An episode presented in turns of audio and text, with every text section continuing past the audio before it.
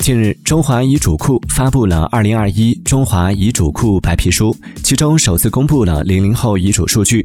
二零二零至二零二一年的立遗嘱人群中，零零后一共有二百二十三人，近一年增长了百分之十四点四二。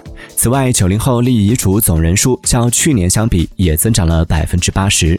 与其他年龄段的人群不同的是，零零后、九零后的遗嘱中，虚拟财产的纳入和安排成为了一个突出特征。支付宝。微信、QQ、游戏账号等虚拟财产是零零后、九零后遗嘱中常见的财产类型。究其原因，超过一半的人认为无法确定明天和意外哪个先来。如果什么都没说就走了，太遗憾了。